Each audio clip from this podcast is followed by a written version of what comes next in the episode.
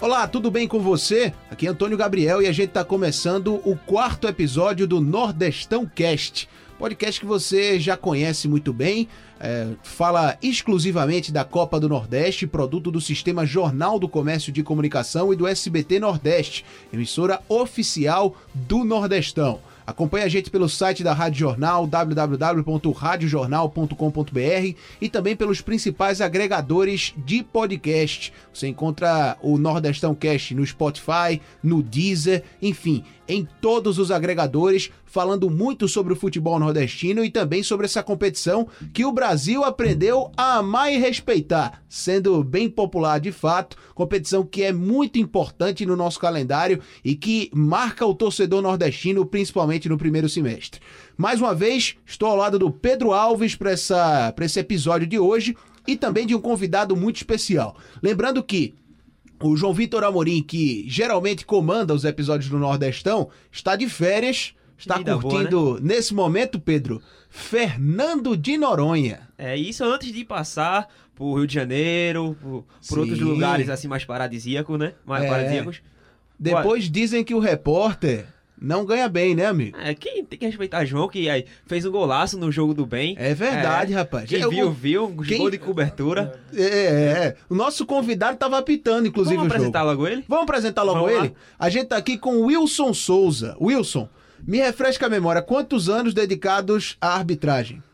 Foram mais ou menos 14 anos de FIFA e mais 3, é, 11 anos mais 25 é, anos. 25 anos. 25 anos, só 14 só de FIFA. Foi golaço mesmo de João, Wilson? Rapaz, me surpreendeu, João, viu? Foi? Foi. Correu lá, certo? Com a barriguinha na frente, o pé assim, deu pro. O goleiro saiu, ele deu por cobertura. Você tá vendo você? João, além de bom repórter, bom jogador. Pensou mais rápido do que o goleiro. Rapaz, eu vi o vídeo, tem um vídeo, uma gravação da arquibancada, a família dele tava lá. Chega aí é engraçado, rapaz. João é pequenininho, aí sai a barriguinha com as perninhas embaixo, assim, ó, correndo rapidinho atrás da bola e dá um toque por cima do goleiro. Golaço, viu? E, e ele querendo crescer, compartilhou em todas as redes Foi. sociais, dizendo que ia, se você quiser receber, iria enviar até por e-mail, é só você Foi. mandar. Eu, aquele ali rendeu, foi um golaço melhor que muitos atacantes por aí. Foi. Vai lá no Twitter dele, repórter J. Vitor, certo? Você vai lá ver o gol, porque ele já compartilhou ontem compartilhou hoje de novo. Amanhã já tem um tweet programado para compartilhar esse gol. Vai ser o ano inteiro falando desse gol. Wilson. Ele quer contabilizar quantos seguidores vão existir. Vão, ele vai ganhar seguidor só com esse gol. Impressionante mesmo. Jogo do bem foi um sucesso. O Wilson apitou. E a gente tá com o Wilson aqui hoje no podcast para falar sobre arbitragem nordestina. Quais são os nomes que podem surgir na Copa do Nordeste? Qual é o peso de uma competição como essa na carreira de um árbitro? Existem vários pontos para a gente discutir, inclusive um deles que parece ser muito preocupante. Por que a região Nordeste não está revelando mais tantos árbitros? A gente teve o próprio Wilson, o Jailson Macedo, o Sidraque também. Nomes que marcaram época no futebol brasileiro, nomes que eram muito conhecidos, principalmente ali na década de 90, mas hoje em dia a gente não tem mais tantos árbitros da nossa região atuando no cenário nacional. Além disso, tem aquela questão de importação de árbitros de outras federações, enfim. Além do Wilson, a gente fez uma entrevista também especial com o Jailson Macedo Freitas, que hoje está como chefe da comissão de arbitragem da Bahia, e ele falou um pouco também sobre a visão dele sobre. É, e ele falou um pouco também sobre a visão dele da arbitragem nordestina, além de apontar alguns nomes que podem ganhar é, uma notoriedade muito maior dentro da Copa do Nordeste.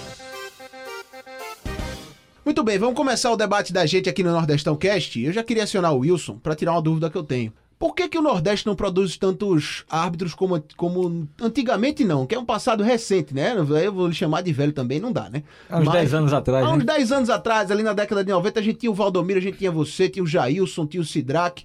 Por que, que a gente não vê hoje tantos árbitros na, nessa primeira prateleira aí do futebol nacional?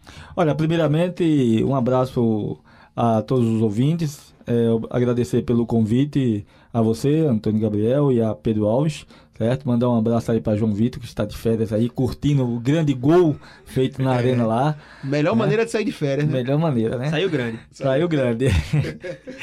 Bem, eu acho que a arbitragem passa por um processo toda e qualquer profissão ela passa por um processo de renovação. Né? E é importante que é, os dirigentes, os gestores é, das é, dos departamentos de árbitro, eles passem a pensar que tudo necessita ser renovado. E toda renovação né, traz é, conflitos de interesse. Então, ele, o gestor ele tem que passar por aquele momento de que eu vou renovar, eu vou me arriscar, tá? A renovar, trazer novos valores, árbitros promissores. Mas antes disso, eu acho que a arbitragem, não só aqui no Nordeste, mas no Brasil, ela passa por, digamos assim, um ponto cruci crucial, que é, se você não tem bons instrutores, você não forma bons árbitros e nós não temos bons instrutores. As, é, acabou é, com os grandes instrutores, é, não se preocupou em formar e capacitar é, instrutores para a arbitragem. E aí as pessoas que acabam chegando não têm as ferramentas didática ou de conhecimento profundo para ensinar arbitragem e acaba deixando aos árbitros lacunas, lacunas essas que acabam é, que terem que ser sanadas quando eles estão em sua prática no dia a dia e não é por aí. Eu acho que a arbitragem exige um profissional com a melhor formação e essa melhor formação passa justamente pelo curso, né? pelos, pelos instrutores, quem está transmitindo o conhecimento. Isso aí é fundamental, é uma condição sine qua non.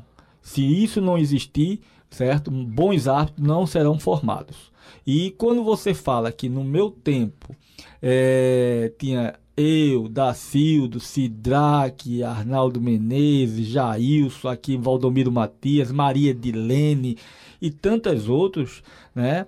Kilber Alves, Marcelino Tavares aqui, pô, era Antônio Ora Filho, né? então a memória vai é, relembrando grandes nomes da arbitragem. Nós saímos, digamos, se hoje tivéssemos, é, são 20 equipes na Série A Sim. apitando, uhum. teríamos 10 jogos, uhum. desses 10 jogos, 5 eram nordestinos, uhum. na Série A. E hoje você não vê isso. Tá? Os árbitros no Nordeste e do Norte estão renegados à Série C, D, e quando tem a oportunidade de chegar a uma Série A e mostrar o seu talento, mostrar a sua competência, né, acabam sendo prejudicados por eles mesmos, porque eles estão naquela de que como é que eu vou apitar a próxima partida? Sim. Então, em vez de pensar na próxima, pense nesta. Sim. Faça com que esta seja a sua melhor partida possível. É Aí as outras virão por consequência. Hum, é verdade. Wilson, é, você falou sobre os instrutores e isso acaba caindo na questão educação. Educação, que é um problema no Brasil, e a gente já vai para outro ponto, que é um problema também nacional. É a questão do preconceito. A gente já debateu em outro podcast é, questão de técnicos é, nordestinos que não têm oportunidades é, em outras regiões do país. Você acredita que é, os técnicos, no, é, os técnicos não, os árbitros nordestinos têm algum preconceito, sofrem de algum preconceito para poder trabalhar a âmbito nacional? O preconceito é, começa aqui mesmo, no Nordeste, né? Então, os próprios nordestinos, eles colocam é, para baixo os próprios é, nordestino. Você vê, por exemplo, é, às vezes acontece, o torcedor tem um, um olhar mais preconceituoso em alguns casos, não são todos, quando tem uma arbitragem do Piauí, quando tem uma arbitragem de um estado que a gente não tem o futebol tão forte, que a gente não tem é, equipes tão fortes também. Isso acontece através do próprio torcedor, em muitos casos, Sim. né? Sim, mas também depende muito da representatividade né? que é, os nossos estados têm junto à CBF. Sim, seja, é verdade. É quase zero. Uhum. Tá? Então, é, outra, eu acho que é, a arbitragem nordestina ela deveria ter um perfil. Né? Isso passa pela formação. Você formar os árbitros dentro daquele perfil. Tá? E qual seria esse perfil? Eu acho que é, vai muito além apenas das regras e da parte física. Uhum. né? E os gestores terem a coragem de colocar esses árbitros promissores para trabalhar nos jogos. Uhum. E evitar a importação. Você vê aqui na Paraíba a gente tá com O Riway, né? o Wagner Ruey e tá com o do Rio de Janeiro, como é. Tem aqui na lista da gente, O- passar o papel que a gente vê na Paraíba, né? Na Paraíba. O Riway é do, é do é quadro da FIFA, no caso. Não, né? já saiu da FIFA. Já saiu, foi né? tirado da FIFA. Tá? Certo. É, a gente tem o Wagner Hillway e o Marcelo de Lima Henrique. Isso, exatamente. Tá certo? Que foi daqui, que já foi já defendeu foi a Federação daqui. Pernambucana. Tá entendendo? É, eu não sou nada contra que você traga árbitros para cá, certo? Mas se você está dirigindo, você tem que ter um critério, uma uniformidade de critério. É como dentro de campo. Se o árbitro entra para apitar uma partida, ele tem que ter uma uniformidade de critério. Que vale para um, tem que valer para o outro. Então, como eu tenho dois árbitros de fora que não fazem a prática aqui, certo? Outra. É, não participam do, é, do momento ali da reciclagem com os árbitros, do momento do dia a dia com os árbitros, das reuniões, nada. Só chegam para apitar e vão embora. Uhum. né? A Paraíba é um estado distinto porque passou o ano passado com a- todo aquele problema de corrupção Sim. dentro do futebol manipulação do resultado, né? manipula- manipulação de resultado e tudo mais, tá? Então, é, criou-se essa expectativa de trazer pessoas de fora. O dirigente lá é de São Paulo, o Arthur, né? Então, ele é que dirige a arbitragem. E trouxe o Wagner Ruey e o Marcelo de Lima Henrique para somar. Essas pessoas, as por mais boa vontade que você tenha, acaba tomando a vaga de um árbitro promissor de lá. Porque quando existiu o clássico, quem está na cadeira de dirigente da arbitragem Vai optar pelo vai experiente. apitar pelo experiente. Por quê? Porque ele não quer pe- perder a sua cadeira de dirigente ali, Entendi. certo? É, e se ele mudar essa concepção, certo? se ele achar que, ó, eu vou entrar aqui para fazer um trabalho, um trabalho de renovação. Se esse trabalho de renovação for positivo, eu não preciso importar árbitros. Eu vou Verdade. qualificar os árbitros aqui, né? E buscar uma qualidade nos árbitros para que eles possam apitar Série A, Série B do campeonato brasileiro, que é a vitrine, tá? Então eu acho que é por aí. Hoje ele já passa por uma vitrine, que é a Copa do Nordeste, uma das grandes competições que o Nordeste tem apresentado. O, passa também essa questão da importação, Wilson. é, de um. é, pela decisão também da Comissão Nacional, que hoje é gerida pelo Gaciba, né? É, passa também por isso. Como é que é feito esse processo de importação? É uma curiosidade que eu tenho, né? Às vezes o torcedor também se pergunta isso. Vou- é, é, a federação faz uma proposta para o árbitro para ele vir, ou é deliberado de cima mesmo para que aconteça esse. seja realocado? É, por incrível que pareça, é relocado, né? Tem Sim. é, muita gente lá na CBF, então olha só, tu vai sair da FIFA e aí eu vou te botar pra tu lá pra Paraíba. Então, se você tem bom relacionamento, boa amizade, você veio pra cá. Então é a CBF que acaba indicando você. Entendi. Tá. Vem de cima, é uma deliberação, Vem então, de né? cima, o cara faz a proposta, você quer ir lá apitar na Paraíba? Vou. Uhum. Eu vou apitar aqui é, pelo Rio de Janeiro, eu vou apitar aqui pela Paraíba, eu vou apitar no Campeonato Brasi- Brasileiro, tudo isso. Aí se fala em economizar. Né? Toda vez que se fala em economizar, você é, se debate com a arbitragem. Não, as taxas de arbitragem está muito cara. Uhum. Mas o cara para vir lá, o Wagner Hillway e o Marcelo de Lima Henrique, vem com taxa FIFA, passagem e hospedagem. Não é, É muito mesmo, mais né? caro do que você colocar um árbitro aqui, Então, promissor. então o árbitro que vem de, de outro estado, ele não reside, por exemplo, na Paraíba. O Riway, ele tá no, no estado da Paraíba, mas é de defendendo- Mato Grosso. mas então ele reside no Mato Grosso. Então Ele vem pra Todo cá só final pra de- trabalho, no Só caso. para final para trabalhar. partida. ele só vem no final de semana. Exatamente. Caramba. É, Aí você tem um custo realmente, né? Que É você vai elevado. pegar o borderô do jogo, aí vem a crítica. Aí vem a crítica e às vezes o- é, a arbitragem sai tão cara que não compensa você trazer. E às vezes Tá nem certo? garantia é de uma boa E arbitragem. nem garantia. Por quê? Porque o, o, o árbitro que vem de fora, às vezes acaba subestimando aquele jogo. Quando Sim. se você tivesse um árbitro local, ele ia dar o máximo dele para que ele pudesse fazer um bom trabalho, porque ali é a oportunidade, a vitrine para ele aparecer. Uhum. E os outros não. Eu já apareci, já estou em fim de carreira, vou andar em campo, é assim, tá? Anda em campo, gesticula de longe, marca. é, Então, não é um bom exemplo. Sim. Eu apitei no Japão, tá? Morei lá seis meses apitando a G-League. Mas qual era a minha função lá? Arbitrar, dar o máximo de mim para que eles vissem como é a arbitragem sul-americana fora do eixo Ásia. Sim. Dava instrução aos árbitros japoneses da segunda divisão, Uhum. nos jogos que eles apitavam, e dava instrução nas ligas japonesas, tá? A mesma coisa, morei no Peru, fazia o mesmo trabalho, apitava a primeira divisão, eh, segunda divisão fazia isso, dava instrução nas esco na escola de árbitro lá, então era para eles um aprendizado. Aqui qual é o aprendizado que os caras estão tendo? Nenhum. Nenhum. Só Porque tão se eu for- oportunidade, né? E, e se eu for copiar o que o cara tá fazendo, eu é que vou é, ficar mais é, debilitado em relação à minha competência. Sim. Por quê? Ele tá andando em campo porque ele tinha um escudo da FIFA. Todo mundo conhece. Sim. Mas eu não tenho um escudo da FIFA, eu não posso andar. É a mesma coisa, vai o Wilson apitar o jogo e vai um aluno.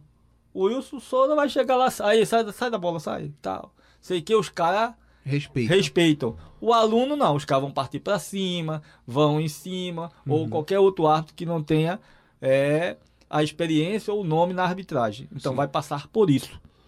Então, qual a vantagem que você está trazendo? Nenhuma. Você está depreciando o seu quadro. E você está fazendo com que é, impeça o surgimento de novos árbitros, porque há uma desmotivação. E tudo na vida é gerado em cima de motivação Sim. pessoal, profissional, É tudo. Então, se você não tem motivação, para que eu vou estar fazendo aquilo ali? Wilson, é sobre a qualidade, vamos dizer assim, do nível de arbitragem daqui mais da, da região.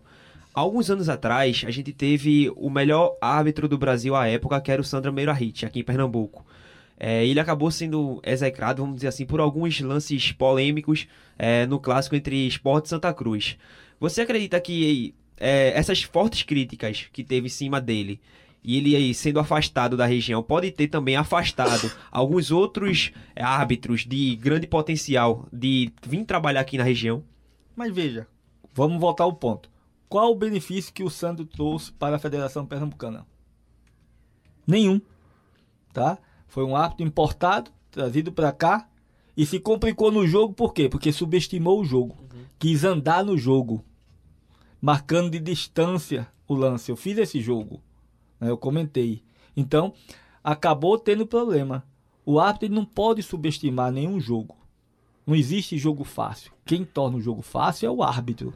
Até porque, Wilson, é, se a gente visse realmente essa coisa da importação dando certo, a gente teria visto também um crescimento em relação a essas apostas. Exatamente. E pelo contrário, a Isso vem gente sendo viu feito um há muito decréscimo. tempo, A exatamente. gente viu um decréscimo. A gente- isso vem sendo feito há muito tempo e não vem aparecendo resultado. Não vem aparecendo resultado e nem vai aparecer resultado. Uhum. né? Por conta disso, Gabriel. Porque é, você não tem, você se espelha em alguém, Uhum. tá? Suponha, a gente teve aqui, é, tem Ralph, né? Teve Sim. Luiz Cavalcante, né? Então, é, você tem Haroldo, você tem Alexandre. Então, quem é narrador vai se espelhar nesses caras.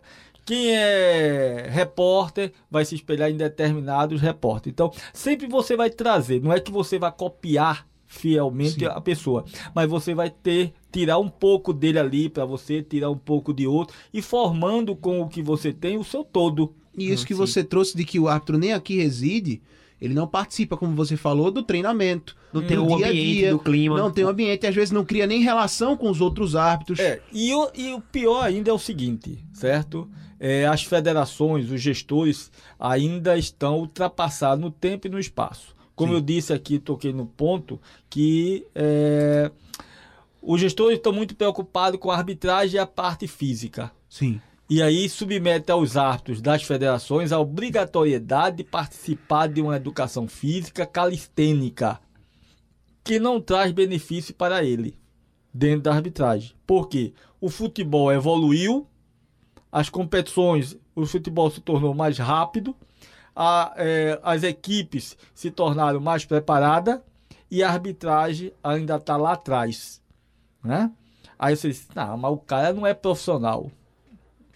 É outro é, estigma que tem que ser colocado abaixo. Sim. A arbitragem é profissional. A partir de 2010, ela tem uma lei federal que regulamentou a arbitragem como profissão. Então, a partir do momento que você regulamentou como profissão, uhum. você tem que agir como profissional da área. A questão é a preparação. A preparação. E muitos dos árbitros não estão preparados, porque ele vê o investimento como um gasto e não como investimento. É verdade. Então, em vez de você estar tá preparando o árbitro uma educação física calistênica, você o árbitro tem um personal trainer, tem um nutricionista, tem um massagista, tá? Participar de congressos que é, aqui no Nordeste não são feitos, que deveria ser feito para que haja uma uniformização dos critérios de arbitragem, porque você pode, você não pode uniformizar a arbitragem, você pode uniformizar critérios. critérios é. Querer que é, Gabriel apite igual a Pedro, igual ao Wilson, não vai. Mas se acontecer determinadas situações dentro de campo em que é, Gabriel, Pedro ou Wilson esteja apitando, eles vão agir da mesma maneira. Se é para amarelo, é para amarelo. Se é para vermelho, é para vermelho. Se não é para cartão, não é para cartão. Uhum. Então, isso é uniformizar a arbitragem. E isso não é feito. Dentro das próprias federações, você vê um árbitro destoando. Um aplica, o outro não aplica. É verdade. Tá? A questão da bola na mão, mão na bola. Isso gera um... cobrança dentro do jogo, inclusive. Exatamente. E aí desgaste do próprio árbitro. É verdade. A gente conversou com o Jailson Macedo Freitas. Esse daí também tem uma história muito bonita na arbitragem, representou muito bem o Nordeste. Hoje é presidente da Comissão de Arbitragem da Bahia e falou sobre alguns desses assuntos que a gente está debatendo. Vamos ouvir. Trouxemos para o Nordestão Cast o Jailson Macedo Freitas, árbitro com um nome reconhecido em todo o território brasileiro, com a carreira brilhante e que hoje está na presidência da Comissão de Arbitragem da Federação Baiana. Jailson, prazer imenso estar recebendo você por aqui, é, mudando um pouquinho o ambiente de trabalho, né? deixando o gramado e agora está mais dentro de uma sala, é, na frente do computador. É uma rotina bem diferente, né, amigo? Um abraço. Um abraço, e satisfação falar com vocês e desde já desejar um feliz 2020 para todos os pernambucanos, enfim, todos os desportistas, amantes do futebol, da arbitragem. Uma satisfação muito grande falar com vocês. É verdade, nós hoje nos encontramos é, numa outra função, mas isso não quer dizer que a gente também tenha que sair, não tenha que sair do ar-condicionado, temos que ir para o campo sim, que é o habitat natural, para passar as instruções, para é, mostrar um pouco da nossa experiência que foram durante 22 anos no campo de jogo. Ô Jailson, eu costumo brincar, é, não sei se você vai concordar, que o árbitro é mais ou menos como o piloto de avião, né? Se dá tudo certo, ninguém fala nele, né? Agora, se dá alguma coisa errada, aí vai ser a semana inteira. A arbitragem do Nordeste, amigo, como é que você avalia hoje? Quais são as dificuldades, quais são as vantagens? Olha, a arbitragem do Nordeste ela está numa crescente, né? Mas precisamos avançar muito e eu confio nos presidentes das comissões do Nordeste que têm feito um trabalho, né, no âmbito local muito bom para que a gente tenha expoentes aí a nível nacional. Em contrapartida, a comissão nacional também tem feito a parte dela, né, como instituição, preparando, é, qualificando esses árbitros, como teve recentemente, eu até participei enquanto árbitro do, do VAR, que é a tecnologia já na arbitragem, que isso é muito bom, né? Enfim, e outros cursos como o PRAB, que é promissores, o RAP FIFA, enfim, a, a CBF ela tem é, preocupado com isso, né? E procurado de uma forma melhorar o nível da arbitragem e unificar da qualidade, né, para os árbitros. E agora que nós vamos ter um campeonato aí do Nordeste e falando da arbitragem do Nordeste, nós temos que realmente qualificar nossos árbitros nossos campeonatos estaduais e também para o Nordeste que já está a começar. Mas, assim, é uma arbitragem que nós precisamos, né, é, avançar e avançar muito, né? Porque se você for observar o quantitativo, é pouco para o que nós já tivemos num passado recente. Né? Então, nós temos que trabalhar dioturnamente com nossos árbitros para que eles possam adquirir e se qualificando cada vez mais para ter essa confiança, porque a palavra é essa, Antônio, confiança. A Comissão Nacional precisa ter essa confiança nos árbitros, né, não só do Nordeste, mas de todo o Brasil, para que eles possam estar tá designando nas escalas. Eu imagino que é, com muito mais frequência é, nos últimos anos, que é a importação dos árbitros, né? Pernambuco teve isso, trazendo nomes do Rio de Janeiro, de São Paulo, assim como outras federações. É algo interessante porque você traz uma experiência para um corpo de arbitragem e para é, nomes que são novos, que estão surgindo. Mas é, existe uma contrapartida disso. Acredito que você também precisa ter uma estrutura para se fazer um árbitro, se fazer um bom profissional em qualquer área. Então, é, é, como é que está funcionando hoje essa questão da importação dos árbitros de outros quadros, de outros estados, para aqui para o Nordeste. É, você tem percebido, é, na sua observação, uma evolução dos árbitros em ambiente que conta com nomes mais experientes? É, eu tenho uma percepção o quanto árbitro, quando eu ainda estava atuando, e hoje fazendo parte de uma comissão. Quando eu estava atuando, Aqui na Bahia também nós tivemos isso, nós tivemos atos importados, né? Enquanto eu estava atuando, eu encarava de forma natural, até porque a gente já tinha uma carreira sólida, enfim, já tinha o nosso espaço, tá? E hoje a gente observa que é uma praxe em alguns estados, né? Citamos assim, como você já falou aí, Pernambuco, né? É, Paraíba, aqui na Bahia, enfim. A gente pode observar realmente tem ampliado e isso nos preocupa. Isso eu como presidente hoje de uma comissão, estou presidente de uma comissão, eu fico preocupado com isso, porque queira ou não, nós ofusca entre aspas os nossos, né? A verdade é essa. Então, nós temos que avançar neste processo. Nós não vamos excluir ninguém, nós estamos aqui para isso, mas nós temos que entender que precisamos sim é, qualificar nossos atos, nossos atos pre precisam é, trabalhar mais, né? E quando acontece situações como esta, dificulta, porque já tira o espaço de um ato central. A leva os assistentes, enfim, mas o ato central já divide escala. Que a palavra é essa, divide escala. Então, hoje, como presidente de comissão, eu vejo isso de uma outra forma, eu vejo isso que, é, queira ou não, é, valoriza o seu Estado, mas, porém, você deixa de, é, de colocar na vitrine um ato teu, do teu Estado. A experiência é válida? Sim, é válida, tá? Mas nós temos árbitros, sim, todos os estados do Nordeste têm aquele árbitro que se, que se destaca mais, e esse árbitro ele precisa avançar no processo a nível de Série A, B, as competições da CBF. Então, há uma preocupação, né? mas isso é um assunto muito macro, né? que precisa de um simpósio entre os presidentes de, de comissões do, do Nordeste, para que a gente é, chegue a um consenso. Né? Eu, minha palavra não é absoluta, né, mas nós precisamos nos, nos entender melhor neste processo. Então, é uma discussão ampla para que chegaremos, né, chegarmos num denominador comum para ver o que é melhor, qual a, a, a o respaldo, não, qual a, o retorno que o Estado vai ter com a chegada de um árbitro importado. Né? Então, nós temos que ter muito cuidado com isso, tá? E a minha opinião é que é um assunto muito macro, que precisa ser, é, precisa ser discutido com todos os presidentes de comissão. E eu imagino que a Copa do Nordeste seja uma, um grande desafio para qualquer árbitro, seja o mais experiente, seja o mais novo, aquele que está consolidando a carreira, porque a gente trata de rivalidades interestaduais e o nosso futebol, no futebol da nossa região, é muito apegado às nossas raízes.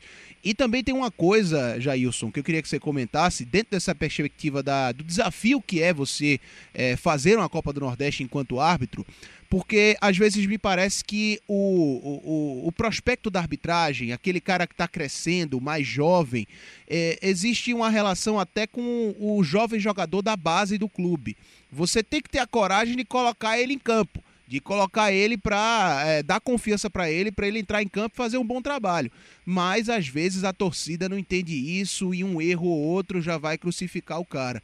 O quanto que pesa uma Copa do Nordeste no currículo de um árbitro? É muito importante, né? Eu tenho um carinho muito grande com essa competição.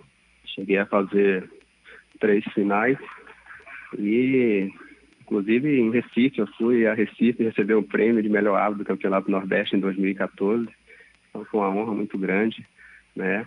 Mas assim, esse trabalho é um trabalho que a CBF, a comissão, ela está muito atenta, né, nesses árbitros promissores. Então tem um acompanhamento desses árbitros, né, para que eles é, tenham uma sequência com bem equilíbrio, com, buscando a maturação, porque nós precisamos dessa maturação, né?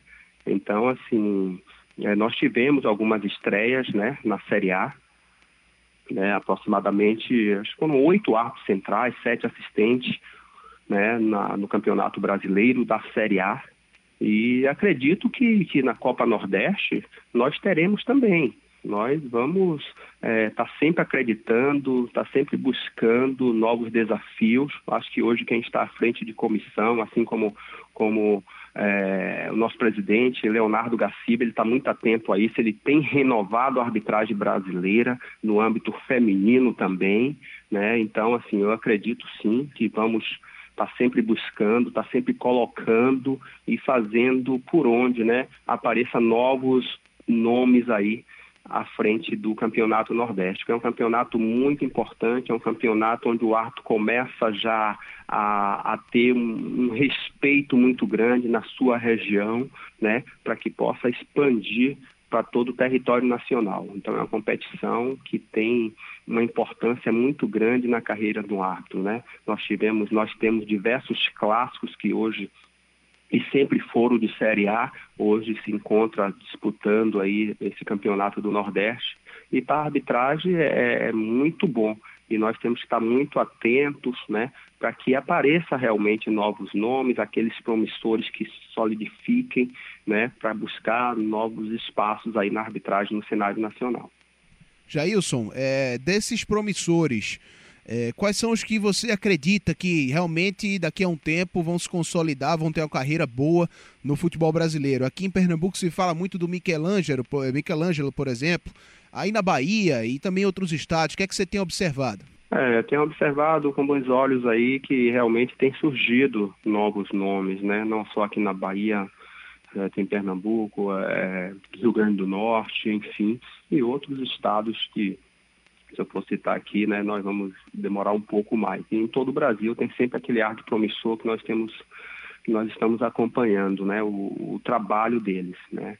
Então aqui na Bahia nós temos sim já nomes que está sendo acompanhados, né, como aqui eu posso licitar aqui o, o Diego Pombo Lopes, né, que está forte aí, está firme aí na arbitragem, né, fez oito jogos da Série A esse ano e a CBF é, tem apostado né, nesse profissional. Né? E temos outros nomes também aqui, né, que já trabalham na, na Copa Nordeste, como o Marielson, o próprio Ricardo, o Emerson Ricardo. Né? Então, assim, a arbitragem é como você falou, nós temos que ter um cuidado muito grande. Né, como você fez uma analogia com o jogador da base. Então, nós temos que saber o momento certo para lançar o árbitro, né? Para que esse ato ele possa ir ganhando confiança e ampliando, né? O, a confiança e seu conhecimento dentro do campo de jogo, dentro do campo de jogo. Então isso é importante. Então eu acredito sim em vários nomes que aqui eu citei, nos nomes que você citou, em nomes que nós temos aqui no Nordeste, o que nós estamos precisando é desse trabalho que já vai iniciar esse ano a, a Comissão Nacional já vai iniciar monitorando esses atos em seus estados, nos principais jogos, jogo pontual, mas vai ter um acompanhamento, né? Para que realmente a gente possa melhorar esse quantitativo nas nossas escalas de Série A, né? Então, nós temos que realmente acreditar. E eu acredito, porque o trabalho é, ele tem que ser feito, ele está sendo feito, né, com esse monitoramento da, da, da Comissão Nacional, para que a gente possa prospectar novos hábitos aí para o cenário nacional. Jailson Macedo Freitas, 49 anos, 22 deles dedicados à arbitragem profissional aqui no Brasil. Jailson, um grande abraço, obrigado por atender o Nordestão Cast. Que seja uma temporada muito boa, não só para os nossos times, mas também para os nossos árbitros, né? Com certeza, eu acredito, né?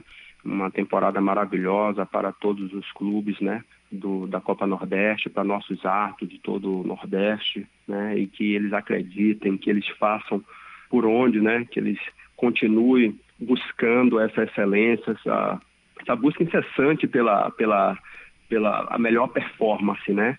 Porque a CBF está atenta, todos nós estamos atentos à arbitragem, né? Cada um no seu estado ali procurando o melhor para cada árbitro, né? E é isso que nós esperamos. É, que mude é, esse cenário, esse o momento da arbitragem do Nordeste não é um dos melhores, não é um dos melhores e a gente precisa avançar. Nós tivemos nomes aí excelentes, como você citou, Wilson de Souza, da do Sidraque e outros e outros e outros que tinham um quantitativo bem maior com qualidade. Então nós temos que buscar isso incessantemente. E nós temos por onde, nós temos arte para isso. E eu acredito e vamos buscar sim. Um grande abraço para você e toda a sua equipe e os ouvintes. Pronto, a gente ouviu aí o Jailson Macedo Freitas e ele falou muito sobre essas questões que a gente debateu agora há pouco, Wilson e Pedro, é, principalmente sobre a questão da importação da arbitragem, da formação desses novos árbitros. Mas a gente também abordou um tema que eu queria aprofundar com vocês agora: o peso da Copa do Nordeste, da Copa do Nordeste dentro da carreira de um árbitro. O Jailson apitou duas finais, pelo que ele falou, e você ser um nordestino apitando uma competição como essa, você tem entendimento do tamanho dos jogos, do tamanho das equipes e pode ser uma competição para alavancar a carreira do árbitro, né, Wilson? Sem dúvida. Agora, é importante que você apitando na Copa do Nordeste, que é a vitrine do cenário nordestino, você possa alavancar sua carreira também a nível nacional. Para isso, necessita de quê? Uma representatividade, coisa que nós não temos junto à CBF. E, e o, o, o Jailson falou muito disso, Pedro. Falou é. muito disso também na entrevista. Então, é, se você não tem certo quem se imponha lá para pedir pelos árbitros nordestinos, você acaba é, apitando, dando o máximo de você na Copa do Nordeste e depois fica esquecido. Uhum. Tá? Quantos árbitros aí tem que demonstram qualidade na Copa do Nordeste e não são aproveitados na competição nacional? Então isso é uma falha da CBF. Sim tá? Como é, é falha também do próprio Nordeste não ter um representante forte para é, pedir por seus árbitros. Uhum. Né? É verdade. É Eu acho que todos têm que ter oportunidades. E as oportunidades devem ser dadas em igualdade com todo mundo, para que você possa ter a chance de mostrar o seu potencial. A partir do momento que você vai mostrando seu potencial, você vai colocando o árbitro em jogos mais competitivos, mais de maior dificuldade, de maior envergadura, para que ele possa ganhar lastro, experiência como um jogador de futebol. Uhum. Então ele vai começando entrando no segundo tempo, joga numa partida intermediária e por aí vai, até ele ganhar a, a, o estágio de dizer assim, não, vai começar o clássico, vai começar com fulano. Sim. Ele já aguenta o peso daquela torcida cobrando dele. Na arbitragem não é diferente, porque ó, está cobrando dele a torcida, as equipes, os dirigentes, a imprensa, Sim. é todo mundo numa cobrança. Então ele tem que ter uma preparação psicológica suficiente para que ele possa suportar todas essas pressões dentro do campo de jogo. Se ele não conseguir controlar e suportar essas pressões e fazer com que apresente o seu trabalho ali, isso a gente tem que ter em quem? Os instrutores que vão orientando, porque o árbitro é como uma árvore, vai crescendo cheio de esgalho, o cara vai poldando lá para que ela cresça dentro daquele é, patamar que ele quer que a árvore cresça, seja frondosa. Então a arbitragem é a mesma coisa. Árbitros com potenciais, promissores aqui, temos uhum. muito, Sim. muito melhores do que no sul e sudeste do país. Sim. Tá? Mas não são dadas a eles a oportunidade. Então, essa página tem que ser virada. Sim. Alguém tem que levantar uma bandeira para que os atos tenham a oportunidade e possa essa oportunidade serem agarrada e ele possa demonstrar também, depois da Copa do Nordeste, serem aproveitados nas competições nacionais. Isso é muito importante para a evolução da arbitragem nordestina. Wilson, é, sobre. Eu queria puxar um outro aspecto aqui. Sobre o, o VAR. É, a Copa do Nordeste 2020 não vai ter a utilização do VAR. Eu queria saber o que é que você acha, primeiramente, da, da tecnologia no, no esporte, no futebol, e o, se você acha que o, a implementação do, do VAR poderia valorizar ainda mais a Copa do Nordeste e os trabalhos da arbitragem. Bom, a tecnologia no futebol ela é essencial desde que ele não, não traga, digamos assim, mudança na essência do próprio futebol. Certo? Tudo que surgiu de tecnologia no futebol foi para que haja uma melhoria na qualidade né? mas não uma interferência tão brusca que pudesse, digamos assim, mexer na essência. Quando surgiu a bandeira eletrônica, foi viável porque o árbitro de, uh, ficou mais atento, que vibrava, tocava na questão de impedimento, de uma falta, de um lance dentro da área, fora da área. Depois veio o ponto eletrônico, a comunicação entre os árbitros facilitou para que o cara coordenasse fora de campo também aquelas questões com o quarto árbitro ou o árbitro assistente ficar mais atento a um determinado jogador né, que pudesse vir a criar problema. Depois veio o VAR. Né? Então, quando o VAR veio, ele tem um protocolo, o protocolo da FIFA. O que está acontecendo no Brasil é que mudaram esse protocolo. E quando você muda um protocolo que já vem sendo testado, porque vem desde 2016 para cá, ele foi implementado as regras em 2018, e você chega e muda esse protocolo aqui, você cria problemas. No Porque... protocolo em teste que está sofrendo alterações. No, não, Basicamente não, não tem mais teste, né? Ah, não, já foi, já foi já, definido, é, né? 2018 está acontecendo alterações. Vai Isso, acontecer adaptações, adaptações é, adequações é. que a FIFA certo, vai fazer para que possa melhorar. Mas aqui no Brasil acaba mudando as coisas. Então, esse protocolo que foi mudado né, acaba gerando o quê? Que você, para fazer uma consulta, você leva 5 a 8 minutos para definir. A Inglaterra começou a usar o ano passado e levava 40, 50 segundos. A França, a mesma coisa. Então, alguma coisa está errada. E nós estamos andando na contramão do mundo. Nesse caso da, da Inglaterra, tem até um, é um ponto curioso que na Premier League, na primeira divisão da Inglaterra, eles, é, quando recebem uma, uma mensagem do VAR, eles até agora não tiveram nenhum registro do, do, do árbitro central ter ido na televisão para corrigir. Eles sempre é, atenderam ao chamado do árbitro do VAR que está lá dentro da salinha.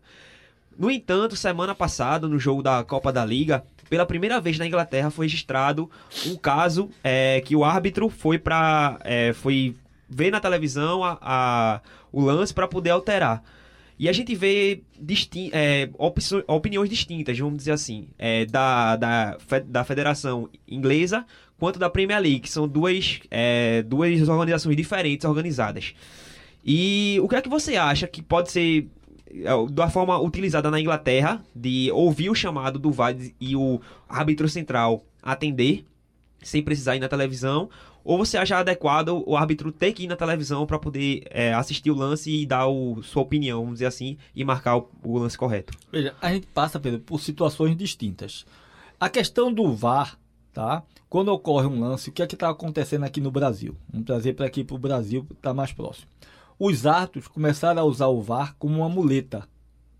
Então, eles veem a penalidade, deixa de marcar, espera a bola sair para que depois o VAR lá em o VAR que foi. interfira, ele para, faz todo aquele é, teatro e vai lá, vê no monitor e diz: Foi Gabriel que me disse que era pênalti, eu estou marcando pênalti. Foi eu não, por mim não era pênalti, não, viu? Agora foi Gabriel.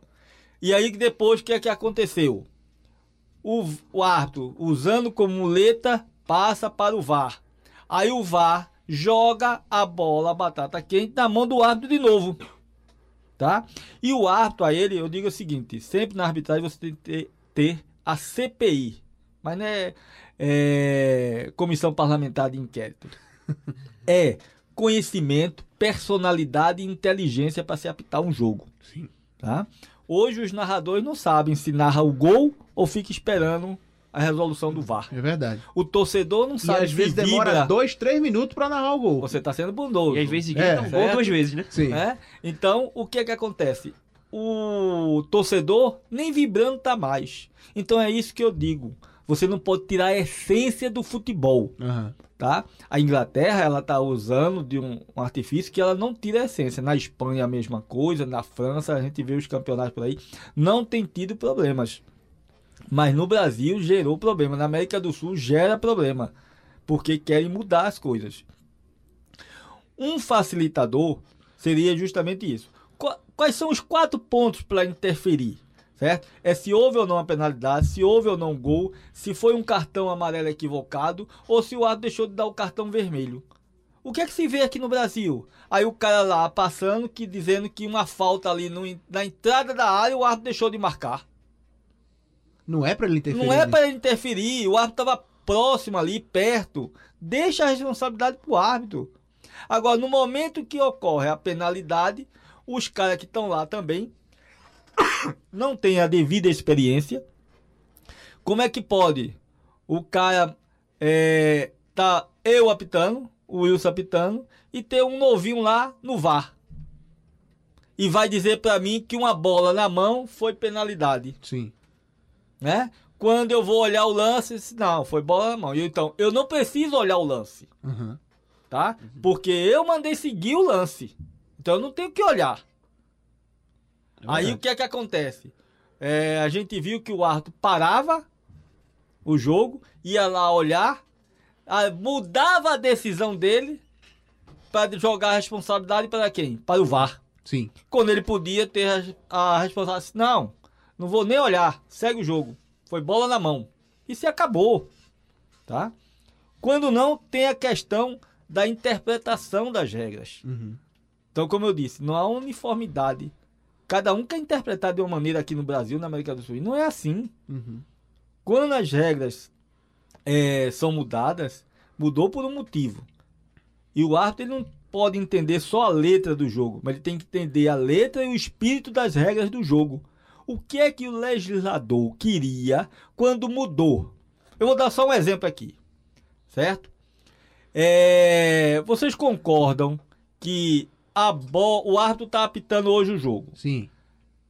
ocorre uma bola na mão. Se for do atacante, os árbitros estão marcando. Se for do defensor, eu vou julgar se foi bola na mão ou mão na bola. É isso?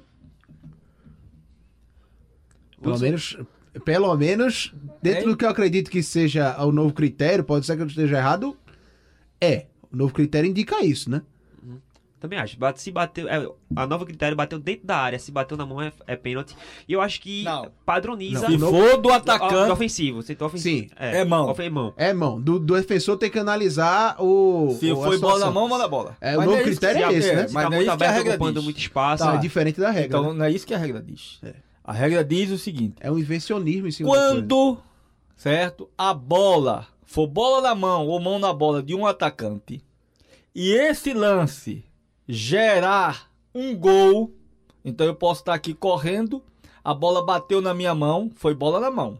Uhum. Os árbitros estão marcando. Sim. Mas, digamos, eu tô apitando e segue o jogo. Aí cruza. Aí João Vitor dentro da área cabeceia. Entra lá com sua barriguinha, as perninhas lá e Baixinho. baixinho, você passa a bola pelo goleiro, gol de João Vitor. É gol? Não, Não. porque o jogo. Não, na mão. porque lance na origem, É.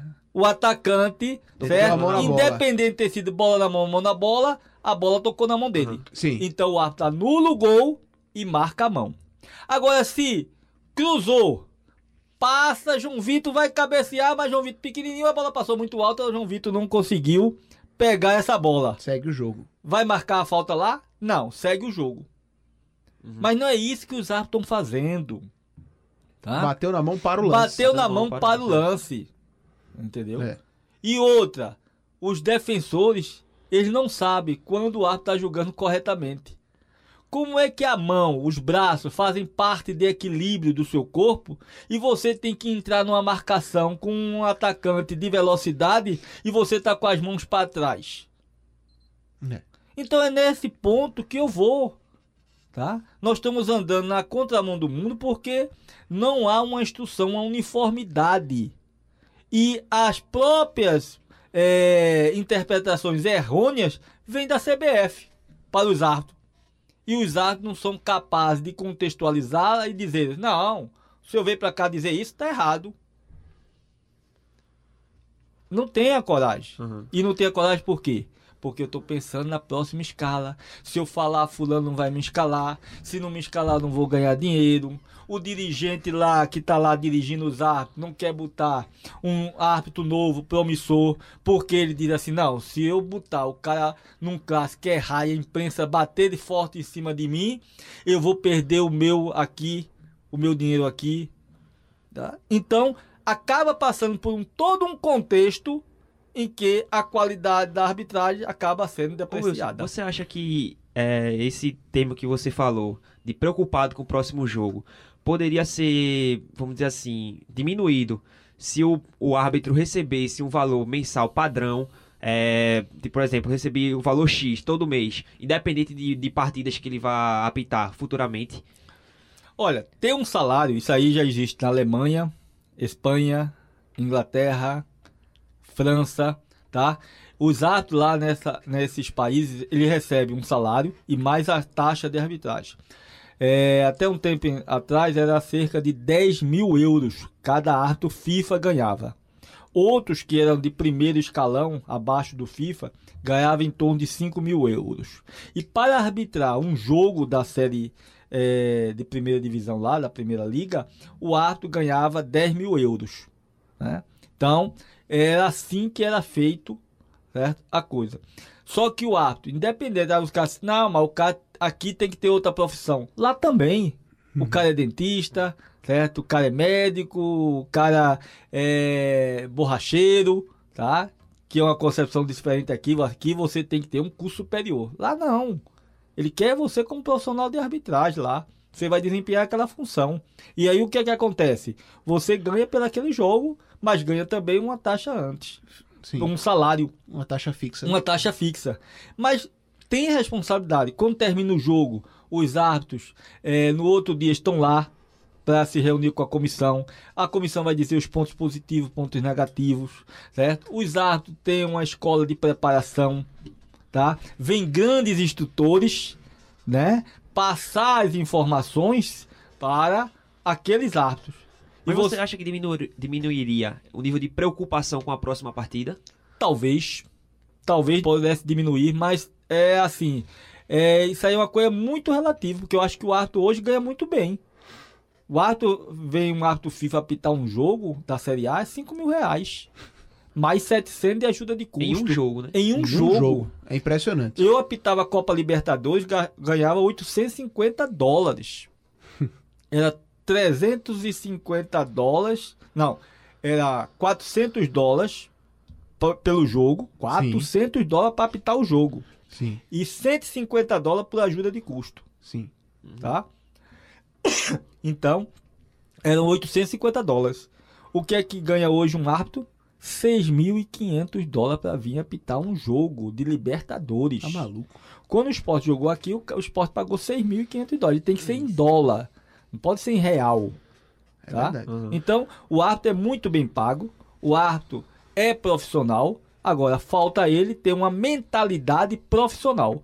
Se essa mentalidade não existir de profissionalismo, de que aquilo que eu vou gastar para mim é um investimento, não gasto, você não vai evoluir. Você não vê usar falar inglês, você não vê o árbitro falar espanhol, tá? Você não vê o cara ter um personal training, nada. É como eu disse, eles querem ser escalados, mas não querem se preparar para a escala. Ô Wilson, pra gente encerrar esse papo de arbitragem, tá bem bacana o torcedor receber uma verdadeira aula, a gente também, né? de Sim, vários sim. aspectos de arbitragem aqui. Quem a gente pode esperar um, nomes aqui da região Nordeste que podem crescer nessa temporada 2020, que a gente pode ver inclusive na Copa do Nordeste? é, aqui na TV Jornal, torcedor no estádio também, acompanha a Copa do Nordeste, pode ver algum nome diferente, algum nome crescendo. É, aqui em Pernambuco, eu acredito que seja um ano de maior teste, por exemplo, para um nome que falam muito da arbitragem que pode crescer no estádio, que é o Michelangelo. É, outros falam na Bahia do Diego Pombo Lopes, também, que ano passado já fez, acho que perto de 10 jogos na Série A do Campeonato Brasileiro. É, a gente teve a arbitragem na final da Copa do Nordeste 2019 é, do rapaz do Rio Grande do Norte, é, o Caio Max também. É, quais nomes podem surgir? Bom, você disse alguns, Gabriel, e em parte eu concordo com vocês. Você veja aqui, a gente pode começar aqui pela Bahia. Ah. Né? Então eu enumerei aqui o Diego Pombo Lopes, o Emerson Ricardo. Sim. Tá? Citado pelo é, Jailson também. E o Marielson Alves. Sim, sim. Tá? Então, esses três árbitros. Se não me engano, o Diego Pomba já apitou uma final de Copa do Nordeste. Uhum. Tá? Aqui em Alagoas, a gente tem o Denis da Silva. Tem o Francisco Carlos do Nascimento. Sim. Certo? Chicão. Sim. É, um árbitro experiente. Chicão, é? é, o Chicão, o Chicão, que é um árbitro experiente, tudinho tá? Então a gente sabe que é um árbitro que é, traz segurança, né? Pela experiência que tem, Sim. tá certo? A gente vai para, é, digamos, Pernambuco, né? Temos a Débora Cecília. Sim, FIFA. Tá? FIFA, tá? É, tem o Luiz Cláudio Sobral, tem esse Michelangelo, tá? Então tem o. Cadê? José Washington. Sim. Tá? O José Washington também. Então, são árbitros, certo? Que são promissores. Mas você não pode passar toda a vida nessa promessa. É verdade. Né? A gente tem aqui no Piauí o Antônio Dibit. Conhecido tá? também. Né? E a gente. E assim, você veja que no Piauí nós temos o quê? Um, dois, três, quatro árbitros no quadro nacional. Verdade tá? Então, é, desses quatro árbitros, apenas um vem se destacando, o Antônio Dibit. Uhum. Então, são árbitros que necessitam ter a oportunidade também, para que eles possam chegar. Né? Aqui, no Rio Grande do Norte, por exemplo, a gente... Tem o Caio Max eu falei, é Caio Max o nome dele, né? Caio Max, muito bom, Sim. certo? Tem o, o Zandik, tá Sim. Tá certo? O Zandik, uhum. tem o Caio Marques, né? Tem o Pablo Ramon, também eu gosto dele, né? Apitando, e o Caio Max. Então, é, esses três, tá? É, o Pablo Ramon, eu acho que apitou Bahia Esporte, se não me engano, há uns três anos atrás. Ele é um nome conhecido. É. Eu já vi, eu lembro de sim, né? de vários jogos então, com o então, Pablo, sim. A gente vê que aparece bons nomes, com qualidade, tá? A gente vê aqui em Sergipe, o. Cadê? Tá aqui a Taislânia, certo? Mais uma árbitra, né? Uma árbitra, certo? Porque depois de Edilene, se acabou. Sim. E ela é FIFA. Sim, como tá? a Débora, né? Como a Débora, tá certo? E assim. É... Deixa eu ver. O Diego, aqui também. Uhum. O Diego Silva, bom árbitro. Então a gente vê uma série de nomes que aparecem no cenário nordestino, tá certo? Que se despontam na Copa do uhum. Nordeste e depois cai no, no, esquecimento que a gente não vê esses árbitros serem trabalhados para arbitrar o Campeonato Brasileiro. Uhum. Então eu acho que falta isso aí. É ter a oportunidade. Né? Oportunizar. Porque você não pode passar a vida toda, meu amigo, sendo, sendo árbitro promissor. É verdade. Tá? Eu tive a oportunidade de surgir na arbitragem no momento de mudança drástica. Sim. Né? A FIFA reduziu em 94 de, 40, de 50 para 45 anos. Pegou as federações que usavam tudo antigo, uhum. não podiam participar. Então as federações se obrigaram a renovar. Nessa renovação foi dada a oportunidade. E eu peguei a oportunidade. Né? Uhum. Para você ver, é, eu tive uma carreira meteórica. Eu me formei em 88, 89 eu estava apitando no amador, 90 subi profissional, 91 entrei na CBF, que 91 92 entrei de aspirante à FIFA, que 92, 93 e em 94 saí FIFA. Então foi uma carreira meteórica. Em cinco anos você saiu do amador para FIFA. Para FIFA, é. tá? Sim. Aí o que eu fiz? me preparei. Certo? Primeira competição que eu saí foi no Peru, eu não falava nada de espanhol e aí não entendia quase nada. Quando eu voltei, eu me matriculei no curso, fui fazer o curso de espanhol, posteriormente fui para o Egito, depois falava inglês lá, certo? Meu inglês ruim, não conseguia entender a velocidade com que os caras falavam. Digo, tem que se reciclar, tem que me preparar. Fui fazer inglês. Contratei um personal trainer para fazer a minha preparação física, porque é, a educação física na federação não trazia benefício nenhum para mim, né? Um massagista para cada vez após o jogo é, ou antes do jogo, quando eram jogos aqui, eu ter essa, essa massagem, que é importante você preparar a Sim. musculatura. Uma nutricionista para dizer como é que eu tenho que comer, para não comer certas comidas que possam né, prejudicar. E meu coeficiente de gordura era em torno de 10. Então, pô, certo? Eu me preparei. Os caras não se preparam, porque acham que é o quê? Gasto. Sim, eu entendi como investimento. e esse investimento fez com que, através de um apito, eu conhecesse cinco continentes. Né? Morasse fora do país tudo mais. Verdade. Wilson Souza, bateu um papo com a gente, esclarecendo a arbitragem do Nordeste. Deu aula aqui para o ouvinte do podcast do, do Nordestão Cast, aliás. Wilson, como a gente tem quatro representantes na Série A do Campeonato Brasileiro, o assunto arbitragem vai voltar por aqui com o VAR, tá? Porque o esporte subiu para a Série A e agora vai experim- experimentar um pouquinho da, da videoarbitragem, além de Fortaleza, Ceará e Bahia. E é uma pena não ter o VAR nessa Copa, Copa do, do Nordeste. Nordeste. Tá? É verdade. Porque estão vendo isso aí como gasto e não como investimento. É verdade. Investimentos estão fazendo as equipes, a competição, para ser uma das maiores competições do país. E o fato de você gastar 40 mil para aplicar um VAR nos jogos, certo? Isso aí é irrisório em relação ao benefício que você pode trazer Exatamente. para a competição. A imagem é mais fortalecida com o VAR, né? Exatamente. Credibilidade é maior da A competição. credibilidade. Tá? Wilson, um grande abraço, obrigado por participar, amigo. Muito obrigado, Luiz. Eu que tenho que agradecer, estar nesse momento aqui, descontraído e falando de uma coisa que a gente gosta, que é, É verdade. futebol, arbitragem. Valeu, Wilson. A gente sempre vai reservar também um espacinho no Nordestão Cast, todo episódio, para falar de atualização de mercado. O terceiro episódio da semana passada, você acompanhou uma análise completa de todos os clubes que vão disputar a Copa do Nordeste em relação a contratações. Mas de uma semana para cá, algumas coisas mudaram, né, Pedro? Isso, Antônio. É, a gente vai aqui analisar nome por nome. Vamos começar com o Ceará, que anunciou a contratação do experiente goleiro Fernando Praz. Tá montando um timaço esse Ceará, viu? Isso. Rodrigão, Rafael Sobe, Charles, eh, Fernando Praz.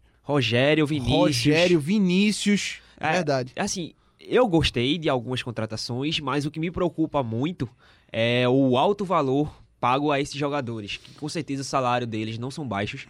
É, a gente, até recentemente, a gente vê um histórico com o próprio esporte, que investiu Sim, pesado, sim, sim. com altos salários. Do jeito que o Ceará se porta, a administração do Ceará se porta, sempre. Até já fez algumas. Deu umas pontadas no futebol pernambucano. Parece que eles estão fazendo algo eh, dentro da realidade deles, né? Sim, Mas, mas, que assusta, assusta. sim, assusta, mas se você botar a visão, vamos dizer assim, é, naquele esporte de 2015, de 2016, mais ou menos, você vê que a gente pensava é, que Tava estava dentro da bem. realidade, estava tudo Mas certo. Depois a gente viu a bomba estourar. É o que me preocupa um pouco com o Ceará, de eles estarem pensando que está dentro da realidade, está sendo anunciado que está dentro da realidade e, depois de um tempo a gente vê a bomba estourar. Isso me preocupa um pouco. O que mais você tem aí? É, a gente vem, vem pro Náutico, que teve a oficialização de Chiesa. Sim, a gente falou na possibilidade da semana passada, mas já confirmou, né? Isso. E também o Rafael Dumas, zagueiro que foi Rafael Dumas, anunciado zagueiro. nesse último final de semana agora, né?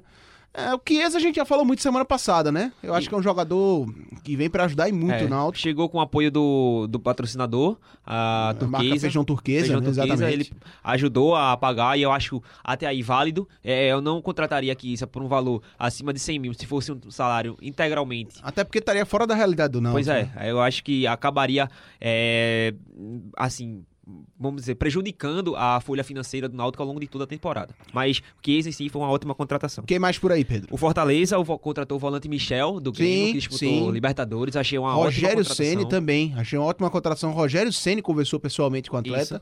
É, é aquela história, é um treinador que abre muita porta, né? Isso, é o peso de Rogério Ceni. Ah, né? sem sombra de dúvida. historicamente muito importante pro futebol e que acaba agregando muitos jogadores para trabalhar com, com ele mesmo, né? O que mais? Temos no. E o esporte, assim, não é uma contratação, mas é só o, o fim, vamos dizer assim, momentaneamente, do caso Diego Souza, né? Que eu acho Ah, é. É, que o Não, presidente. não é Milton nenhuma, Bivar- não é nenhuma contratação, a gente tá falando aqui de É. contratações, mas é prego batido, ponta virada, né? Isso, é porque assim, é muito a pressão da torcida do esporte vinha para contratar Diego Souza e muito se imaginava que o elenco, teoricamente, seria montado em torno dele. Uhum. E com essa Isso não vai acontecer. não vai acontecer e mu- muda todo, vamos dizer assim, um- uma estratégia de jogo para toda a competição, seja a Copa do Nordeste e outras competições mais à frente. É verdade. Tem mais algum aí? Porque eu tenho um aqui pra mim pra gente colocar. É, eu acho que eu sei qual é, vou passar É, pra né? você.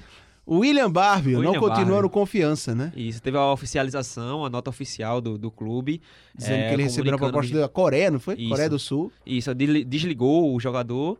A gente aqui criticou tanto, né? Foi a. É, eu acho que o destino deu um jeito, né? Porque senão. Será Imagina o William Barbie no confiança jogando muito sendo artilheiro da Copa do Nordeste. Imagina. Eu que acho cara a gente ia ficar? também, realmente. A gente, Pra mim, pra, pra mim, isso é muito distante de acontecer, viu, amigo? Mas vai aqui. é Eu acho né? que a diretoria do CSA acabou escutando o Nordestão Cast. É, né? É. Bom são os comentários dessa postagem, É, viu? isso. Indica o torcedor que estiver escutando o Nordestão Cast, você que está escutando o Nordestão Cast, vá nessa postagem do Confiança e leia os comentários no Twitter, tá? Isso. São muito bons de fato. Pedro, vamos amarrar mais uma edição por aqui? Vamos lá, até acabando aqui esse ótimo programa com o Wilson Souza. Foi uma aula hoje, né? muita coisa pra gente. Verdade. E vamos aí esperar até o próximo episódio, que vem coisa boa, que já é o, praticamente o início da competição, né? A gente vai dar uma análise, uma análise. É o último programa antes do início da competição. É verdade. Então você já sabe, Nordestão Cast está disponível no site da Rádio Jornal, nos principais agregadores de podcast. Curte, compartilha, joga na tua rede social e, claro, fica ligado nas redes sociais da Rádio Jornal, do Sistema Jornal do Comércio e Comunicação, para qualquer novidade. Semana que vem um programa especial também, já com a competição rolando. E bem diferente também em relação ao formato. Vem coisa boa aí, né? Vem coisa boa por aí. Grande abraço, Pedro. Abraço, Antônio, abraço a todos que nos ouviram e até a próxima. Copa do Nordeste, aqui a emoção joga em casa. Um abraço e até a próxima.